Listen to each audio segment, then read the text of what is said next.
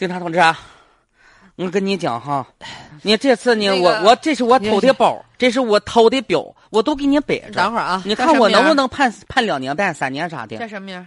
孙德柱，孙德柱，不是你说你这不刚出来没多长时间吗？出来一个礼拜呀，我都想早点回来了。你说实在是找不着下手的机会。刚刚要不是一个小姑娘把包扔那上个厕所，我都没机会下手。你说老爷们儿我还不敢偷，怕人揍我。你说中年妇女吧，警惕性太高。就这小姑娘边玩手机边玩手机，我偷。我想，问你，嗯，外面的饭不香吗？麻辣烫、米线和焦烧肉条啥的不乐意吃吗？为啥非得回来吃牢饭呢？啊、我跟你讲哈，我呢现在呢离开一周之后吧，我发现我还是没有办法很好的去施展我的才能。我这缝纫技术啊还没学会呢。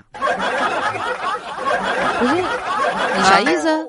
我啥？我的意思就是说，我想进来把我怎么样锁边儿啊，怎么样封口啊，怎么样爬正反正针呢？我再学明白点。我这不是在里边学缝纫技术，在缝纫组吗？跑窗帘儿、跑那棒、跑你的意思被罩啥的，是说你？我看你这意思是你这把盗窃，故意的。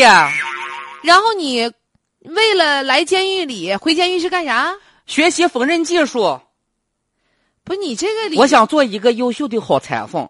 等这回我呃，我寻思好了，你们要是判我一年呢，我就是按照缝纫师的水平来进行学习；你要判两年呢，我就按照缝纫设计大师的水平来深造。将来出来之后，我自己开个买卖，要不然现在技术不过硬、啊。那你的意思就是说我最好还多判你一段时间呗？判少了的话都不够你学习的呗？行行行行行，我不像前一段时间唱歌那个朋友，他前一段时间进来是为了咱们这有个艺术团，他想唱一两年的就得了。我这次呢，我我别超过三五年就行，我觉得哈。